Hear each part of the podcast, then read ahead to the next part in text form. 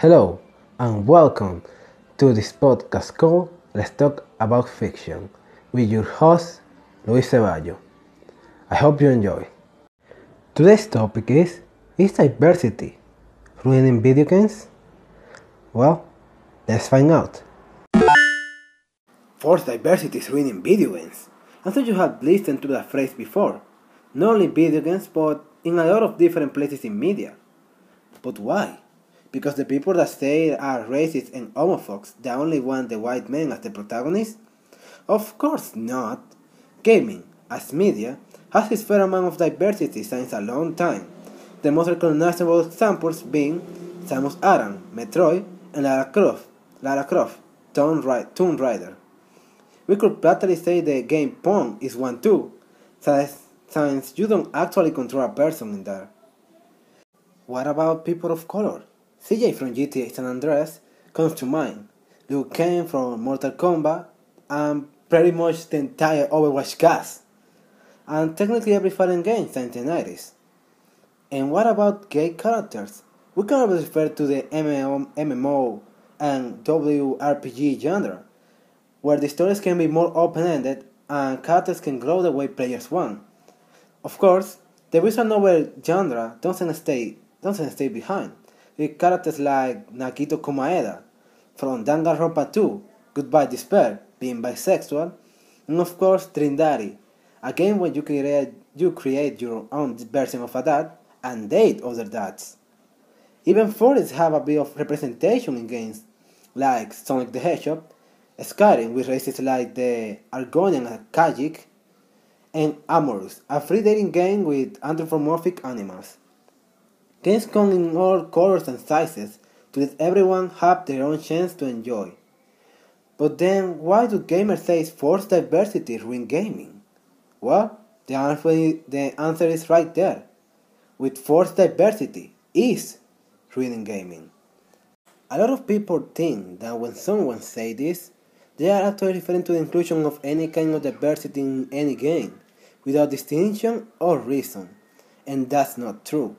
When someone say this, most of the time they are referring to inclusion of diversity in a game that doesn't really need it, and it actually just is just there solely to appease a certain audience, or even a game that sacrifices any other aspect, normally gameplay or story, or sometimes even both, for the sake of including diversity and have some fake or not very understandable political message. Sometimes they even go as far as to, sacrifice character. This happens when they end on reducing them to simple, to simple stereotypes or just bland characters overall. Games that normally do this tend not to sell well and can easily be very boring or just plain bad. But at the same time, these are the games that the video game presses normally advertise the most, taking the game's supposed message and pushing it as much as the game itself. Of course, one can understand why they will do this, because yes, there is a presentation in video games, but you have to consider that the bigger audience there are men, and the majority of games are directed to them. And when these special occasions that someone tries to direct to any other audience, it's special in some ways.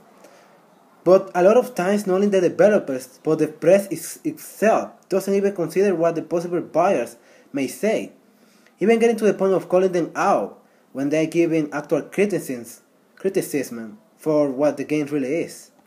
To end this segment, I want to clarify that the same way developers can force diversity in games that doesn't need it, players themselves can end up, end up accusing of forced diversity, games that already were diverse by themselves, of had diverse characters. For example, the case that Ellie has in the trailer of The Last of Us 2, or The Last of the Last of Us 2. Sorry, I have a little little bit of problem saying that name. A case that shouldn't cause any contro controversy because the developers already stated that she was le lesbian even before that trailer. I just want to remind you that there was a DLC where she has a companion, a girl, a woman companion, and she kissed her. So it's not even new. This was something that fans for some reason explode and start accusing for forced diversity. In conclusion, no. forced diversity isn't killing gaming. The overexposure that press sometimes gives them. The way the developers act when they ask about it by fans, and the overusage of that phrase by exaggerated fans can give the, the idea. Diverse games with a purpose can be good, can even change the mind of people and teach them about what is really happening in the world.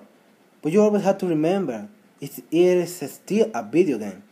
And a video game that doesn't bring you fun or doesn't bring fun to anyone is a failure, no matter how, how diverse it is.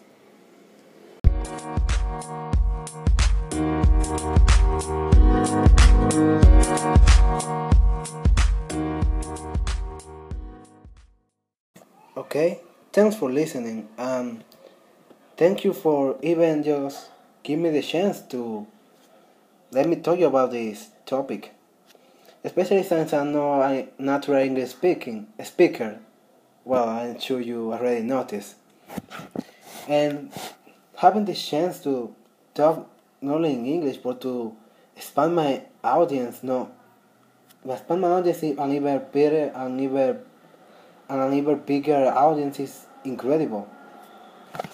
Well, I just want to say another thing, and is that not only thank you, but if you can, if you want to discuss this topic, and if you want to, I don't know, let's say, give me some criticism of my way, I, of the way I talk, or the way I do this podcast, of the way I can improve, if you want just tell me by voice message by an Anchor or if you're on Spotify or any other or any other you know podcast site when you can listen to my podcast just send me from Facebook and I'm on the I'm on the Anchor group, Anchor Anchor community group, and you can find me very easily. I'm a guy with a some weird uh, OC image, you, you will find me.